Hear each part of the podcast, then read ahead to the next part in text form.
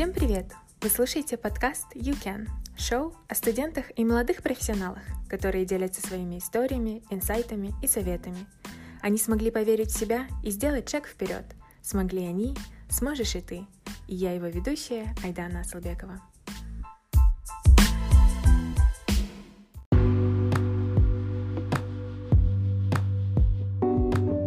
Сегодня в гостях Сара Рад, выпускница Назарбаев университета и синьор IT-менеджер в Procter Gamble в Варшаве. С Сарой мы поговорили об участии в международных конференциях и исследовательских работах во время учебы в Назарбаев университете и о том, как Сара решила подавать на работу в Procter Gamble. Также Сара рассказала о корпоративной культуре, как она стала синьор IT-менеджером меньше, чем за два года и о жизни в Варшаве. Привет, Сара. Большое спасибо за твое время поделиться сегодня своей историей. Привет, Айдана. Спасибо большое, что пригласила и за эту возможность. И мой самый первый вопрос, с которого я начинаю каждый эпизод. А, что должен знать о тебе человек, который впервые с тобой знакомится? А, я Сара, родом из э, Казахстана, из города Шимкент. Окончила там школу и дальше поступила в Назарбаев университет. Сейчас являюсь solution менеджером в компании Procter Gamble и в Варшавском хабе этой компании. И в свободное время я веду блог в Инстаграм о карьере и саморазвитии. И я просмотрела твой LinkedIn, и возник вопрос, как ты выбрала специальность математика и почему именно в Назарбаев университете? Да, на самом деле выбор профессии дался мне не сразу и нелегко. А, когда я училась еще в школе, мне нравились разные предметы. Мне нравились как технические специальности, в принципе, так и гуманитарные какие-то науки. И когда я оканчивала школу, я выбрала для себя более такой понятный путь. Решила поступать на врача, а, сдавала биологию на ЕНТ. Но когда поступала в Назарбаев университет, я сдала биологию и химию. То есть э, программу Foundation я начинала как э, biochem student. А, но в Назарбаев университете есть такая классная возможность, что а, во время вот первого курса или второго курса можно э, поменять профессию и выбрать какой-то другой трек. Так со мной и произошло. А, я окончила Foundation, и дальше, благодаря своим оценкам и каким-то, какому-то дополнительному экзамену, я смогла поступить уже на специальность математика, чему я была очень рада, потому что это действительно то, что мне близко и то, что мне очень нравится. Также я видела э, в резюме, что во время учебы э, у тебя было много возможностей попутешествовать на конференции и исследовательские работы. Мое внимание притянул World Science Conference э, в Израиле. А вот как ты узнала об этой конференции? Да, на самом деле все то, что я делала во время университета, я узнавала благодаря университету. Когда я училась на первом курсе, нам пришла рассылка о том, что а, организовывают такую конференцию в Израиле и а, попросили там сдать motivation letter и сдать какие-то резюме отправить. И уже по результатам, то есть э, школа моя там выбирала, а, кто будет отправляться на эту стажировку, на эту конференцию. И нас было четверо, я была одной из таких самых юных, потому что после первого курса обычно не так часто отправляют, и мне, можно сказать, в какой-то даже степени повезло. И на самом деле эта конференция, она была, была больше про нетворкинг, потому что нас а, пригласило Министерство Израиля, и также это было спонсируемо от Министерства Израиля. И, получается, собрали всех студентов со всего мира, кто занимается наукой. А, нам проводили разные там лекции, получается, лауреаты Нобелевских премий, их было 15 там. У нас была возможность познакомиться с ними. Также мы делали какие-то маленькие проекты, уже нас поделили по командам. То есть в целом это был прям очень яркий такой experience во время университета. Возможность познакомиться со столькими людьми и а, с такими классными спикерами — да. Я, я всегда, мне всегда нравится, когда университет encourages uh, вот такие возможности, и когда студенты вот реально take, take up these opportunities. Да, это очень круто. Следующим летом или, или через два года, получается, ты поехала в University of Illinois uh, на летнюю исследовательскую работу. Увидела ли ты себя в дальнейшем в академии, вот проводя эти исследовательские работы все лето? Да, на самом деле моей целью вот поездки было узнать, насколько я хочу дальше продолжать исследовательский путь. Uh-huh. И также я про эту возможность узнала, узнала в университете, и в тот год как раз-таки наш, наш университет спонсировал эту поездку для двух студентов, я была в том числе. На самом деле эта программа, она организовывается нашим университетом в партнерстве с университетом Иллинойи. А, выбирают там нескольких студентов нашего университета и уже с UIUC. И мы как раз-таки в Америке, там нас поделили по командам, а, мы занимались ресерчем уже на месте. И программа спонсировалась мой год как раз-таки Назарбаев университетом.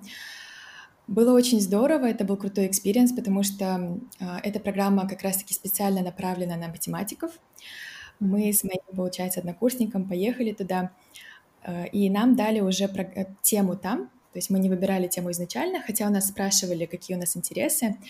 В основном студенты были заинтересованы в game-теории, в математике, потому что там собрались студенты, кто заинтересован в экономике и в математике.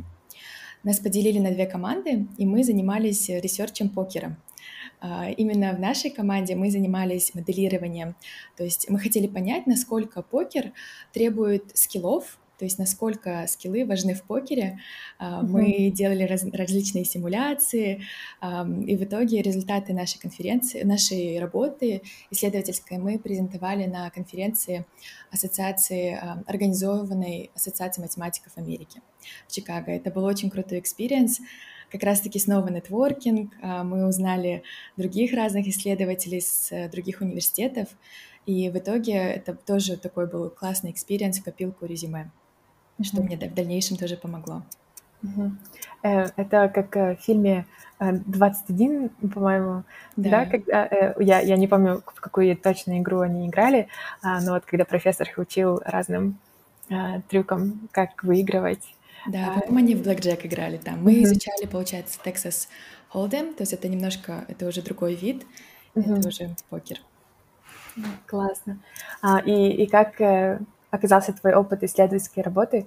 А, вот, хотела ли ты дальше продолжать академию, дальше идти там на PhD в математике? Да. На самом деле опыт был очень полезным, потому что я поняла, что для меня все-таки я в душе, я исследователь, мне нравится узнавать новые вещи, погружаться.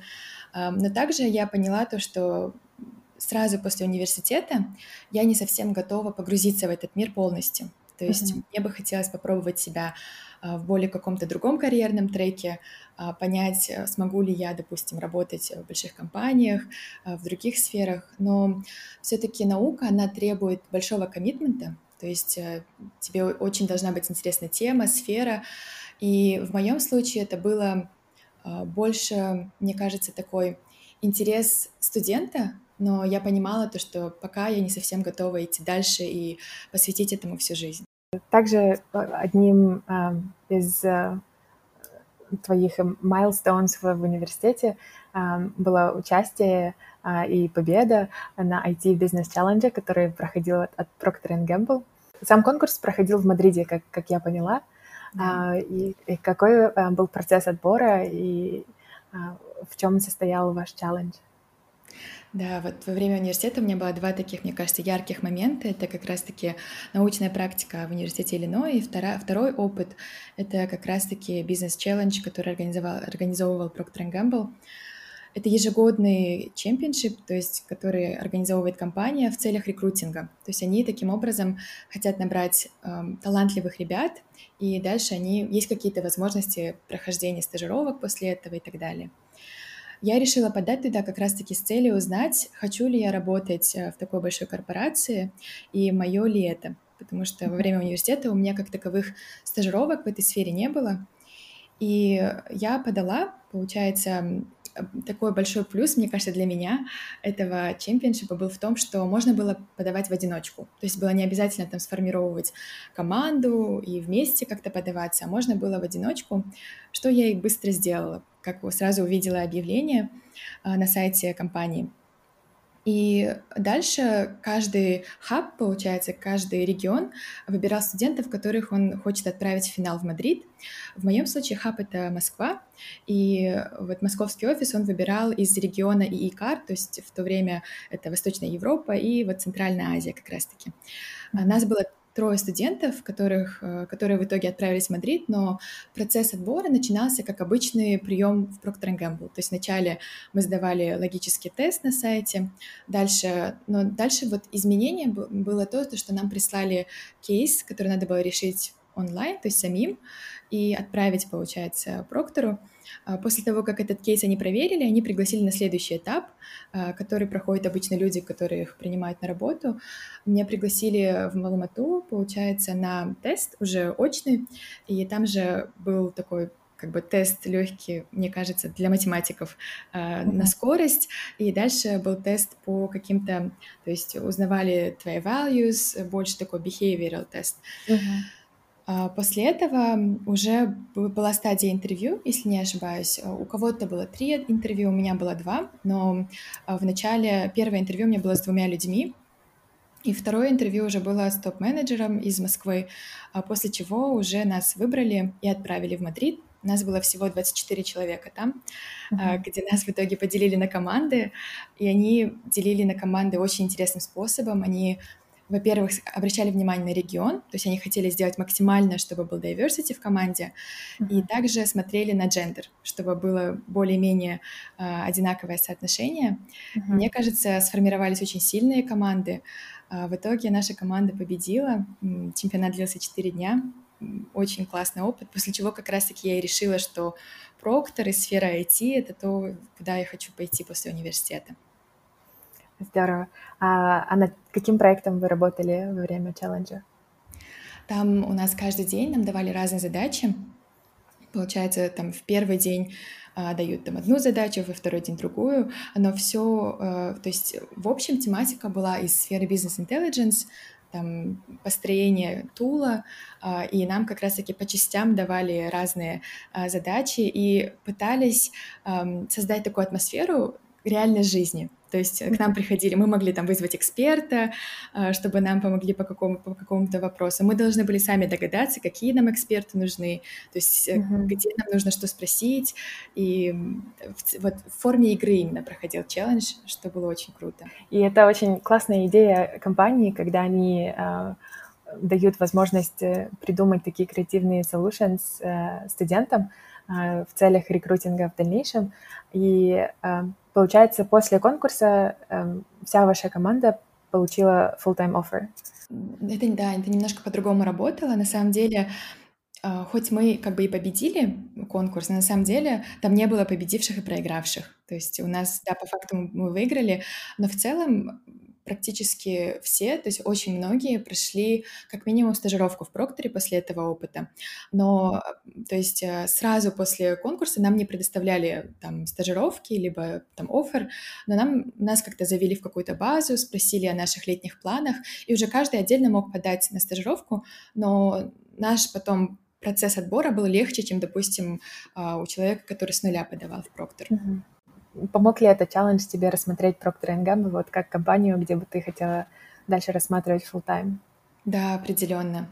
Когда я проходила это, получается, у меня был этот опыт, это было после третьего курса, и как раз-таки это момент, когда нужно было решать, что делать дальше, и уже на четвертом курсе полностью готовиться там, в плане документов и так далее. Uh-huh. В моем случае я решила что да, Проктор это однозначно компания, куда я буду подавать, но одновременно я подавала, я готовилась а, к поступлению на магистратуру тоже. То есть uh-huh. я не сразу решилась, но вот в процессе уже где-то у меня а, от Проктора был офер уже в феврале на третьем курсе, на четвертом курсе уже, но до этого, за месяц, месяц-два до этого я решила, что в университеты на магистратуру я подавать не хочу, то есть mm-hmm. я хотела все-таки поработать, эм, и тогда я еще не знала, у меня получится с проктором или нет, но я mm-hmm. понимала, что хочу там год-два как минимум поработать, прежде чем определиться с профессией, с, с направлением магистратуры. И в итоге в феврале, когда я получила офер на трейнишип, то есть это специальная программа а, в, именно в Прокторе а, и в офис Варшавы, я была этому очень рада и решила все-таки выбрать а, и взять этот офер. Да, у меня после выпуска были такие же мысли насчет магистратуры, что я не особо знала, в каком э, дальше направлении я бы хотела изучать магистратуру, поэтому э, вот сейчас я тоже э, работаю и все рассматриваю и все приглядываюсь к каким-то программам. А. Да, мне кажется, вот осознанный выбор после бакалавра, он очень важен. А кому-то, да, действительно важно сразу пойти на магистратуру, либо докторантуру, но мне кажется, большинству все-таки хочется немножко выбрать, потому что это все-таки такой серьезный шаг. Да, да, я согласна. Каков был процесс подачи на работу в Procter Gamble? И выбирала ли ты location или а, распределяет ли компания вот сама дает офферов в, в каком-то из офисов? Да, на самом деле, когда подаешь Procter, допустим, если мы в Казахстане, то у нас чаще всего принимают на работу в Москву, потому mm-hmm. что это как раз-таки наш хаб. Есть еще в Алмате тоже есть офис Проктора, но он достаточно небольшой. Mm-hmm. И в моем случае, когда я подавала, я могла бы там подать именно на работу в Москву. Но в моем случае я очень хотела в Варшаву, и я, у меня были контакты уже с, с чемпионата. Я связалась, спросила, как можно сделать так, чтобы подать в Варшаву. А, и со мной потом связались оттуда. То есть я была уже в системе после конкурса. А, со мной связались, провели фит-интервью. Uh-huh. И после этого уже приняли на трениши в Варшаву. То есть там нужно было немножко тоже а, выразить, сказать свое желание, что я хотела именно Варшаву. А как отличается вот тренершип программа, э, которую ты делала, от а, обычной должности в Procter Gamble? Я бы сказала, что тренершип, он идет дольше, чем вот стажировка, да, то есть стажировка, она обычно на три месяца, по крайней мере, в, оф- в офисе Варшавы это так работает, а тренершип — это уже шесть месяцев, либо год.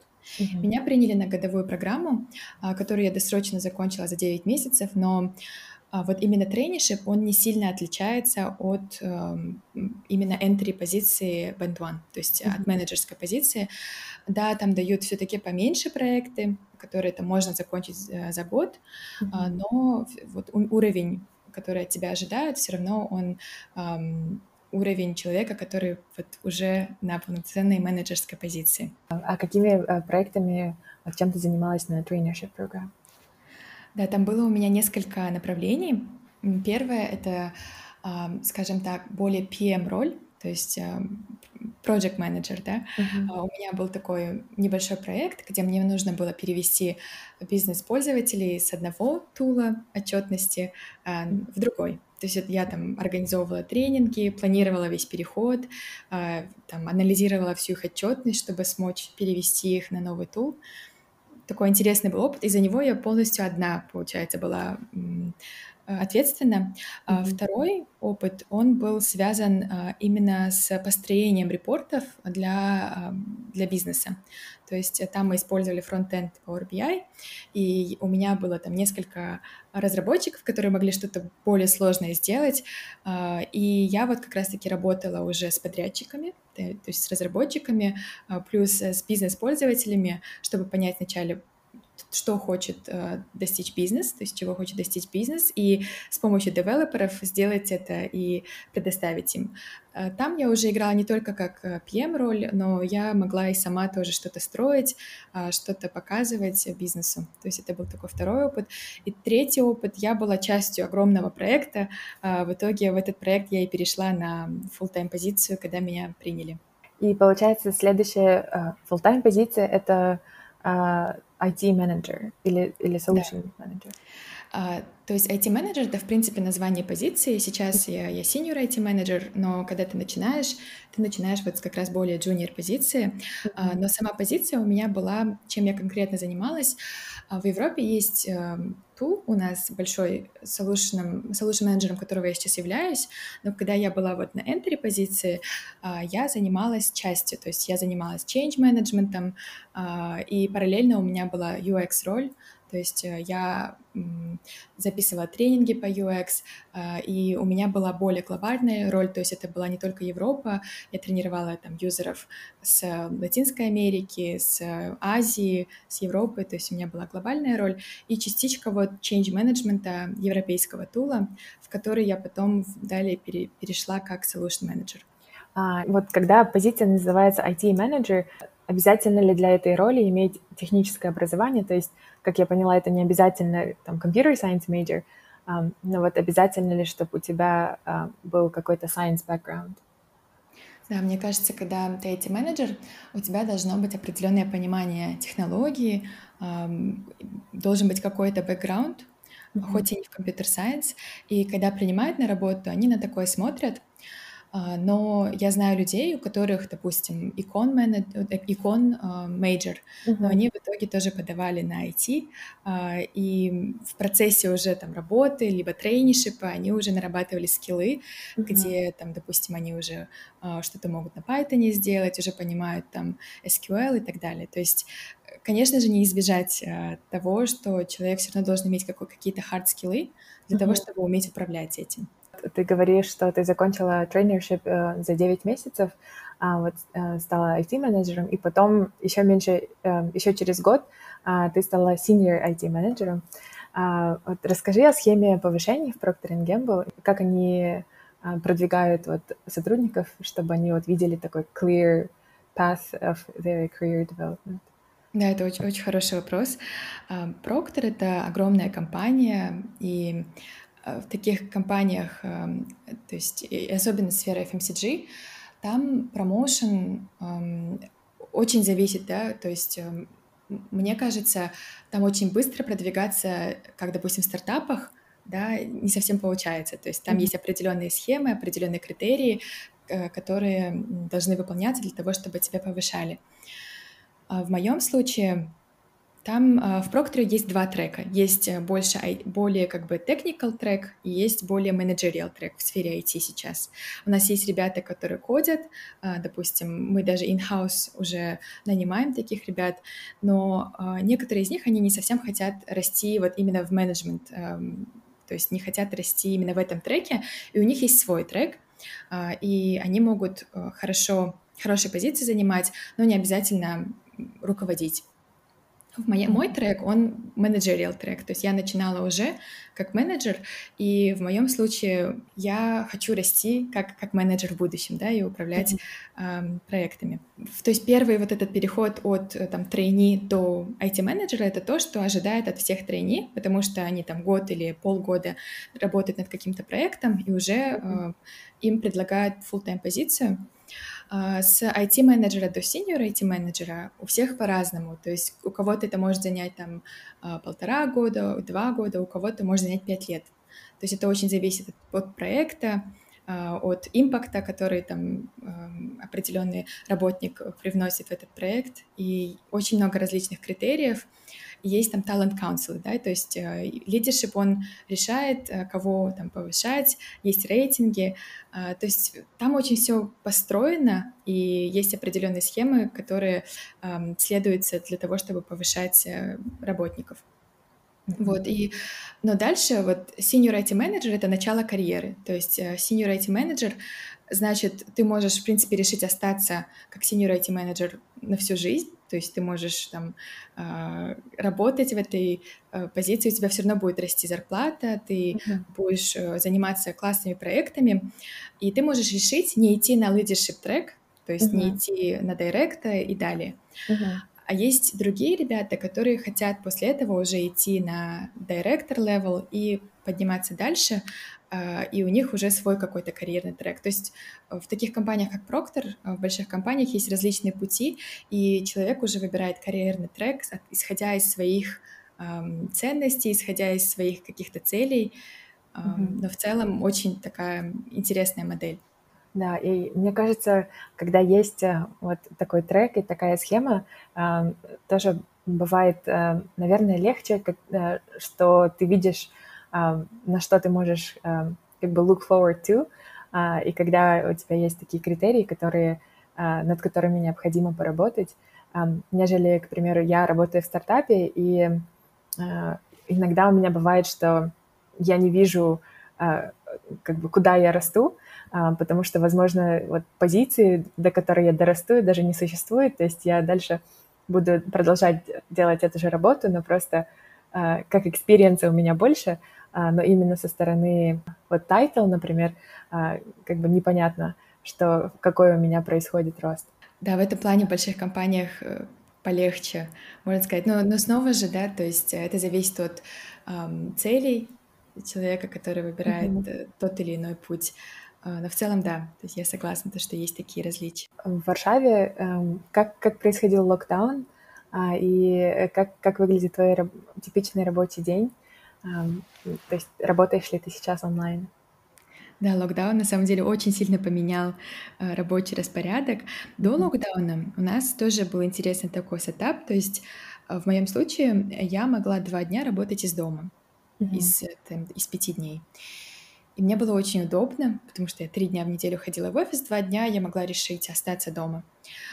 Э, но переход во время локдауна, мне кажется, поэтому мне дался легче, потому что, в принципе, я уже практиковала активно работу из дома. Uh-huh. И мы, можно сказать, с марта 2020 года до нынешнего времени мы работаем из дома.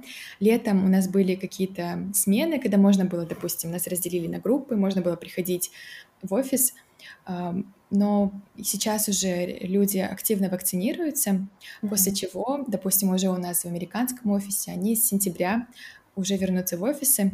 А, мы, нам еще не сказали, но я думаю, это придет и к нам, а, то, что уже можно будет скоро достаточно работать из офиса, как это было до ковидных времен. А как выглядит вот твой типичный рабочий день? А, вызвал ли локдаун какие-то переработки или, наоборот, это сделал ваш рабочий день более эффективным.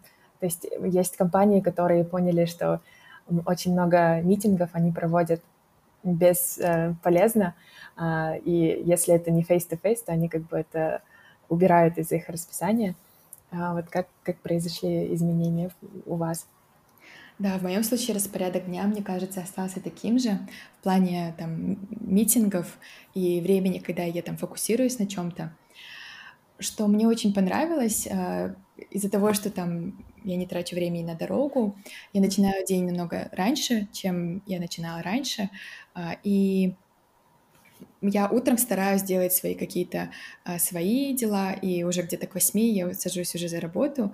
Я стараюсь первую половину утра как-то блокировать, чтобы фокусироваться на важных задачах, которые мне нужно сделать, и утром я наиболее продуктивная. То есть у меня есть вот это правило, что с 8 до 10 у меня календарь занят, и никто не может там поставить мне встречу.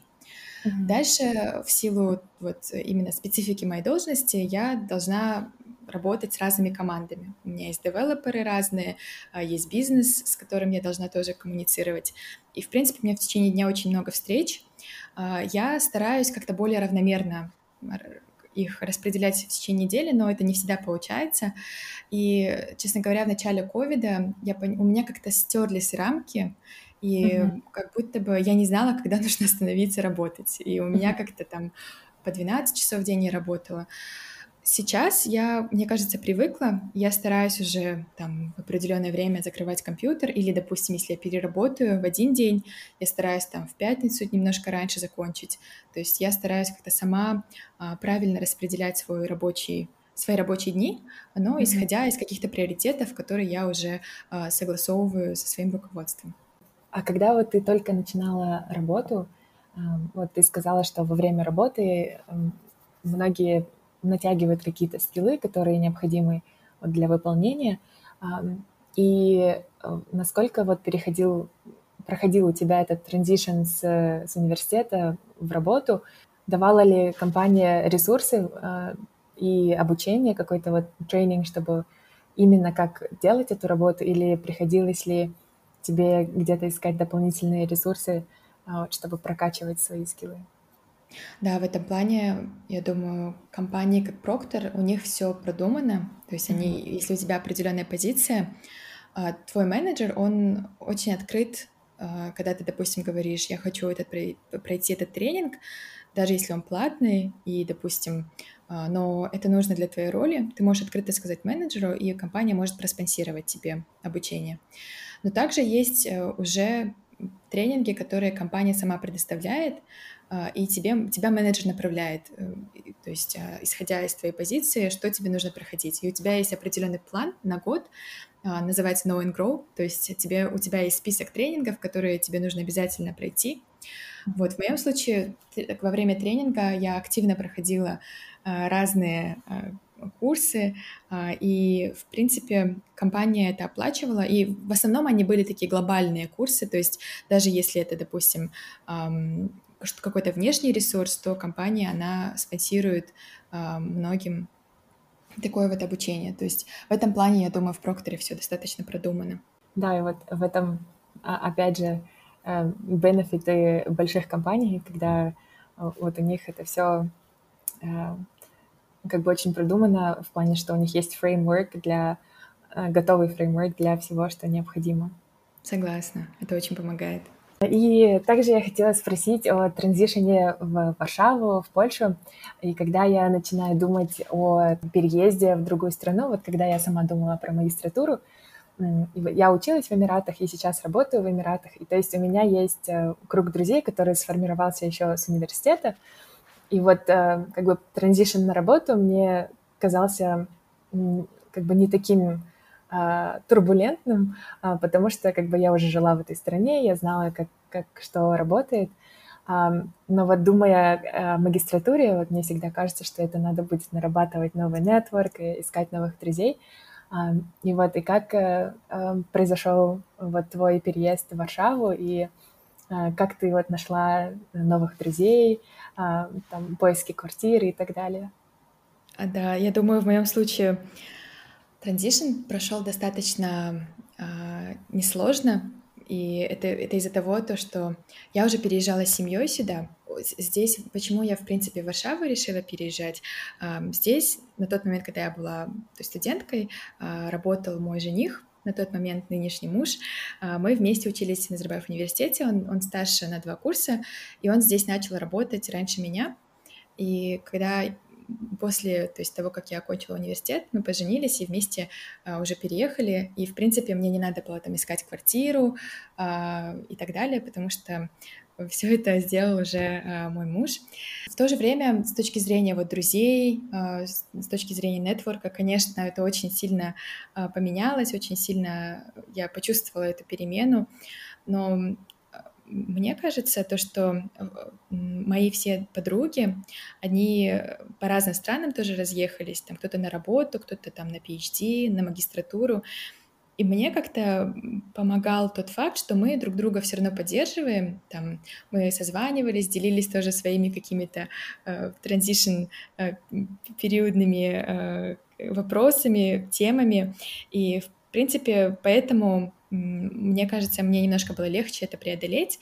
А в Варшаве, в принципе, очень много эм, классных ребят. У нас вот мы, конечно, общаемся с коллегами. Здесь очень много ребят, которые тоже сами э, не из Варшавы, а приезжают, потому что здесь очень много компаний, э, которые нанимают ребят э, из, из-за рубежа. Uh-huh. Вот у нас есть вот такой круг общения, плюс у нас э, в Варшаве очень много казахов, и есть вот uh-huh. какой-то казахский комьюнити, э, и мы тоже вот между собой э, общались. Сейчас многие, кстати, во время ковида кто-то уехал, кто-то там переехал, э, но вот все равно есть этот комьюнити здесь в Варшаве достаточно сильный. В этом плане, мне кажется, мы постарались сделать этот транзишн насколько возможно удобным и, uh-huh. и легким. Насколько Э, легко или тяжело справляться с, с английским в Польше, и э, учишь ли ты польский, есть ли в планах, или как бы можно с английским э, как бы даже решать бытовые вопросы?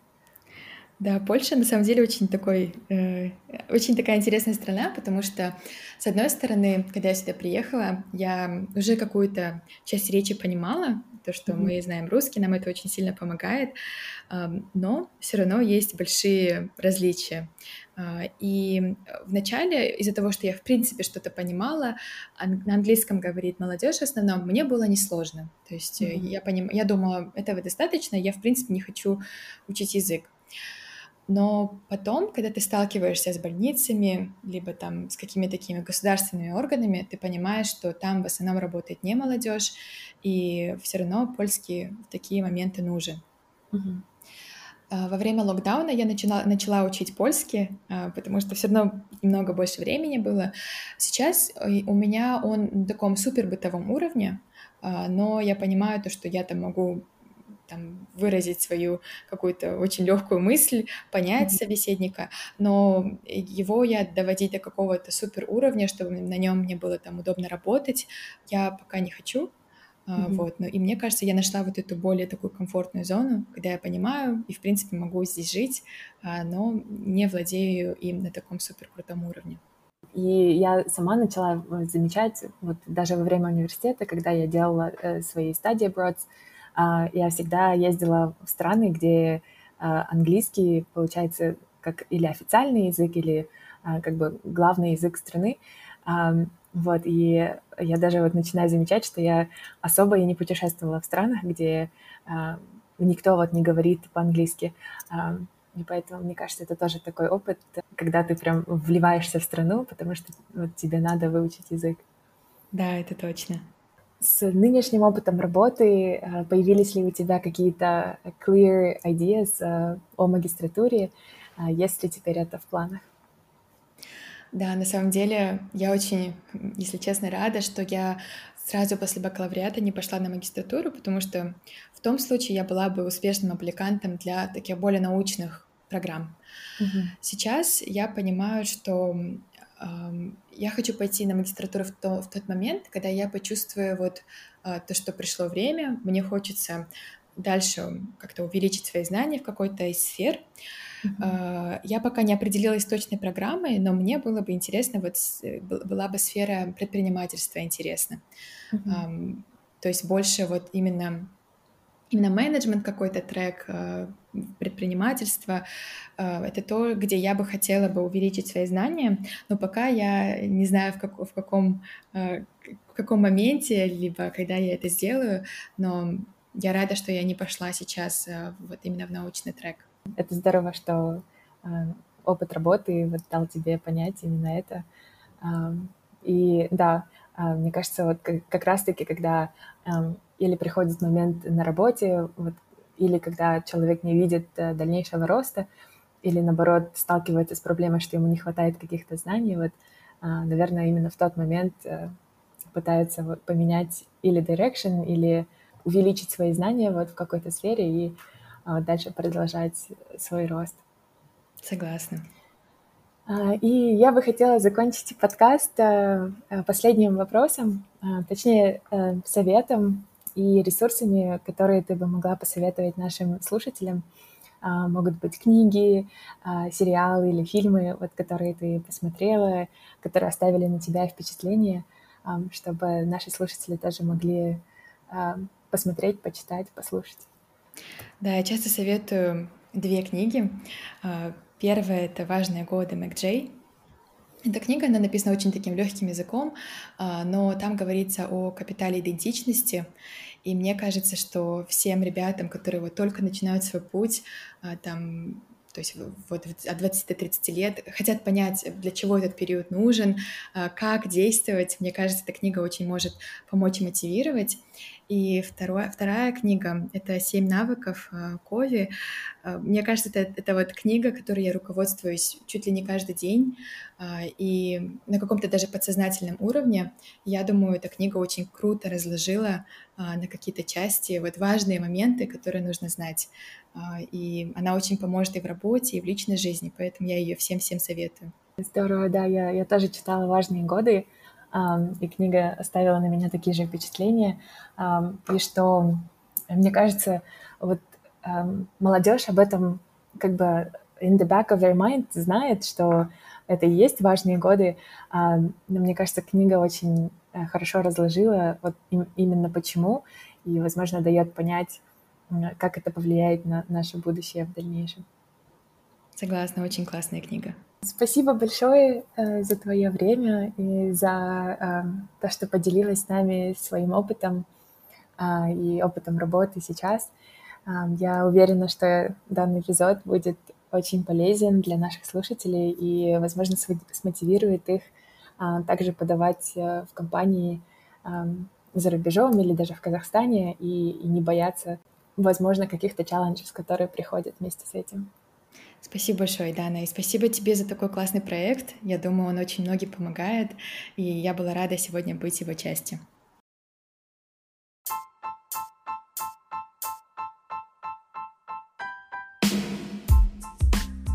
Надеюсь, вам понравился сегодняшний эпизод подкаста. Не забудьте подписаться, чтобы получать уведомления о каждом новом эпизоде. Если вы хотите оставить отзыв или порекомендовать следующего гостя, пишите в Инстаграм на aidana.asalbekova. До следующего эпизода!